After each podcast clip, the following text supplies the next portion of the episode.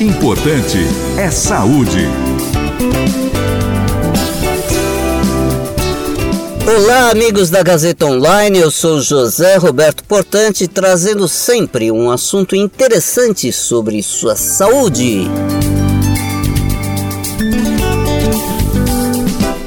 E hoje vamos conversar sobre um assunto um tanto interessante, mas também muito intrigante, que é a hipnose que trata de um estado alterado de consciência que se assemelha ao sono, mas dele se difere porque é induzido artificialmente e o indivíduo sob hipnose mantém um contato com o ambiente que o rodeia, tornando-se susceptível às sugestões propostas pelo hipnotista.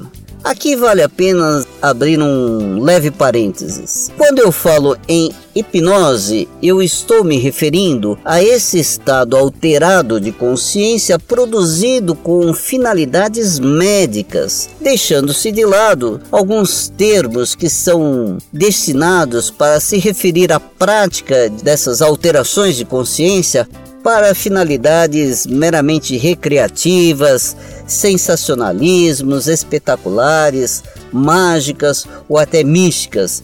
E nesses casos são utilizados os termos hipnotismo, hipnotizador, o que não é o caso na presente abordagem. Bem, a hipnose pode ser realizada de várias formas e Cada hipnotista tem uma forma própria, mas a hipnose clássica se baseia na utilização de estímulos que podem ser sonoros, visuais ou mesmo táteis com determinadas características. Por exemplo, um som débil, rítmico, monótono e persistente, ou então a semântica, ou seja, determinados comandos de vozes estrategicamente colocados, ou determinados toques em regiões corporais específicas, o uso também de pêndulos ou metrônomos ou a luminosidade de uma vela e assim sucessivamente. Didaticamente, podemos falar que existem alguns níveis de aprofundamento da hipnose. Por exemplo, nós temos a hipnose na fase hipnoidal ou leve, em que o indivíduo encontra-se relaxado, tem uma sensação de bem-estar, paz e tranquilidade e tem noção do que está acontecendo ao seu redor. Percebe o comando do hipnotista,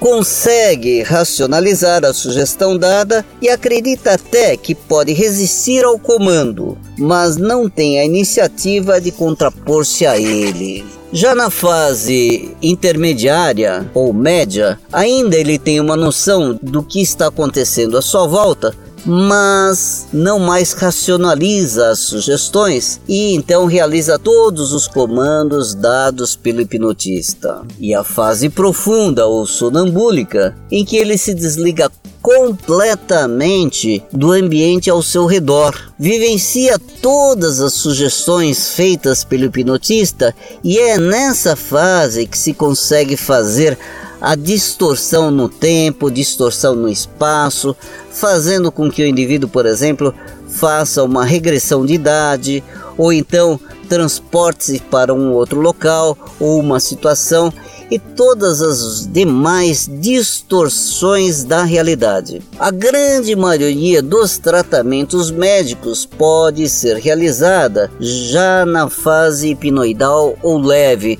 Não necessariamente ele precisa nem ir para a fase intermediária e nem profunda da hipnose. Todos os indivíduos são hipnotizáveis. Alguns, no entanto, podem demorar um pouco mais, outro um pouco menos, para chegar a níveis mais profundos.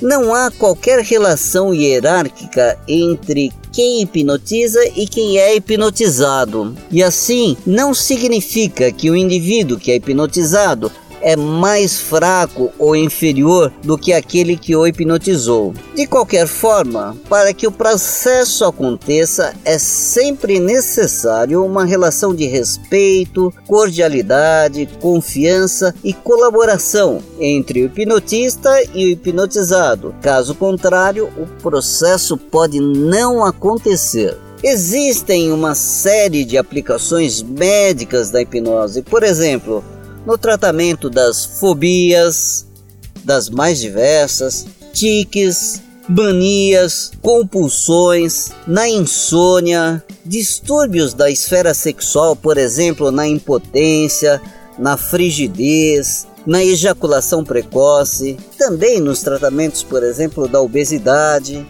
ou então pode ser é, utilizado como anestésico para cirurgias, pode-se fazer inclusive parto sob hipnose, assim como tratamentos odontológicos com anestesia também e também a diminuição da salivação. Também encontra uma boa aplicação para aquelas pessoas que têm medo de avião, medo de viajar de avião e até mesmo medo de dirigir. E aí uma série de outras aplicações. Agora, o tratamento com a hipnose não é um tratamento mágico como, como parece. O resultado não é de imediato. Isso porque o tratamento deve ser realizado na profundidade necessária.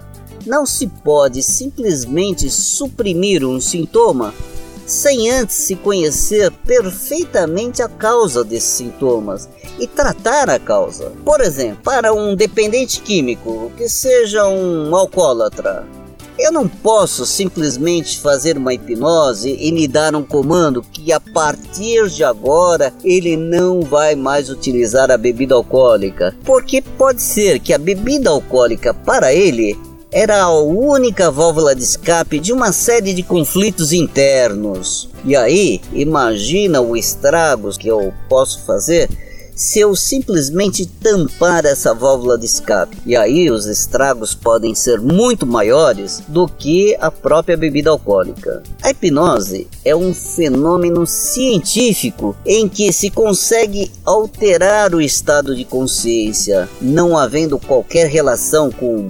paranormalidade, misticismo, como muitos fantasiam. O hipnotista não tem nenhum poder mágico ou sobrenatural. O hipnotista não é nenhum bruxo. A hipnose não causa qualquer dano ao sistema nervoso e o estado hipnótico é sempre reversível. Portanto, não existe a possibilidade de uma pessoa entrar em transe hipnótico e nunca mais acordar. Para aqueles que insistem nessa possibilidade, eu sempre pergunto se já viram alguma vez na vida alguém que se encontra em estado hipnótico permanente, feito um zumbi andando por aí. Eu, pelo menos, eu nunca vi isso. O que se recomenda é que para um tratamento sob hipnose, que se procure um profissional médico, psicólogo ou dentista que seja devidamente qualificado para tal.